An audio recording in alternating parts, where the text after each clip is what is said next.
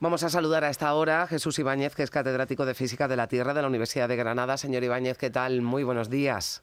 Hola, buenos días, ¿qué tal? Bueno, persiste ¿no? el riesgo una vez que ha quedado eh, extinguido ya este volcán. Aquí no, no acaba todo, escuchábamos a los expertos, ¿no? El riesgo está en los gases, que todavía, bueno, pues quedan, no sé si días, ¿no? Semanas para que, para que ese peligro pase. Es que yo no sé por qué dicen que está extinguido. Es decir, eh, la palabra extinguido, un volcán está extinto, cuando lleva, lleva más de 10.000 años sin entrar en erupción. Entonces, puede ser que este volcán haya entrado en reposo. Hasta ahí no tengo yo ninguna duda. Puede ser que este volcán no tenga emisión de lava, eh, como han comentado, fluida. Tampoco tengo ninguna duda. Pero de aquí a declarar que el volcán está apagado, yo creo que simplemente es un deseo por parte de la comunidad social, los políticos, ustedes los medios de comunicación, pero un volcán no se puede considerar extinto hasta que haya pasado 10.000 años después de que haya habido una erupción. 10.000 años, o sea, es decir... Como mínimo, hay algunos que hay que esperar medio millón de años. Ya, o sea que el volcán ahora este estaba en reposo también, ¿no? De la exactamente, última ahora mismo está en reposo. Mire, vamos a ver, en, Islandia, en el marzo pasado, entró en erupción un volcán en la isla de en la península de Reykjanes. Hmm. Ese volcán dejó de emitir lava en el mes de agosto. Actualmente está en el estado de alerta eh, después de tres meses por una gran crisis sísmica y porque potencialmente va a entrar en erupción dentro de pocas semanas.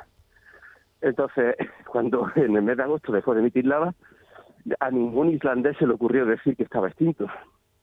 Aquí tenemos todos un deseo, mm, que me parece muy bien porque es muy lógico, es muy humano, humano de pensar que el volcán se va a apagar. Eh, todo el mundo estaba deseando. Cuando comenzó la erupción daban tres días, luego daban treinta, luego daban 40. Es decir, hay, un deseo de narrar la erupción volcánica como si fuera una carrera de coches, cuando en realidad es un proceso geológico que va a llevar su tiempo y que, eh, como mismo los compañeros han estado hablando, hay emisiones de gases, la lava está caliente. Hoy he oído que querían hasta empezar a reparar carreteras. Yo no sé cómo lo van a hacer con una lava que puede estar por debajo a 400, 500 grados y que pueda venir una colada y que mañana se lleve otra vez todo por delante. Pero bueno, eso es una decisión política. Mm, bueno, eh, entiendo por lo que usted nos dice que queda todavía mucho tiempo por delante, que hay que estar muy pendiente de cómo evoluciona ese volcán antes de, bueno, pues eh, volverse loco, ¿no? Y poner, vamos, y gastar dinero, ¿no? En algo que igual no sirve para nada. Para mí es una obsesión absurda querer volver a donde están. Lo que hay que hacer, yo llevo reivindicando siempre que hay que reubicar la población hay que reubicarla en otro lugar.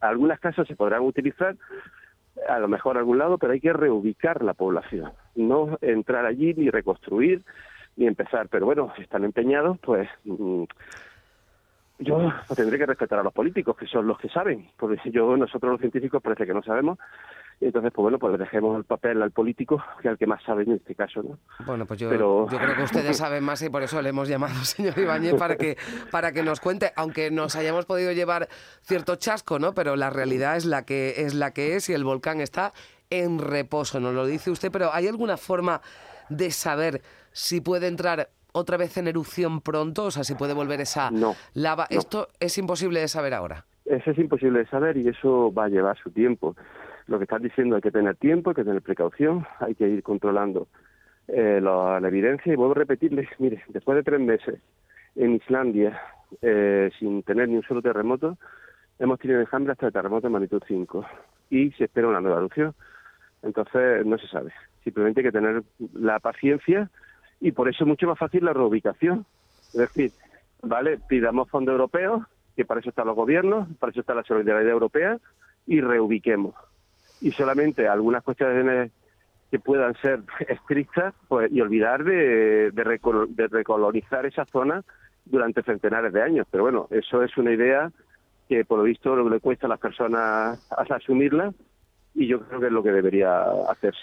Bueno, pues vamos a ver si el presidente del gobierno ha escuchado a los científicos y hoy que está de visita en la isla, pues no sé, nos dice algo de lo que usted eh, nos está diciendo, que además es, bueno, pues tiene una base además científica sin duda, así que yo le agradezco mucho Jesús Ibáñez, catedrático de Física de la Tierra de la Universidad de Granada, que nos haya acompañado y nos haya clarificado muchas cosas que seguramente estábamos eh, contando mal. Muchísimas gracias por estar con nosotros. Un saludo. Pues feliz Navidad y feliz año a todos. Igualmente.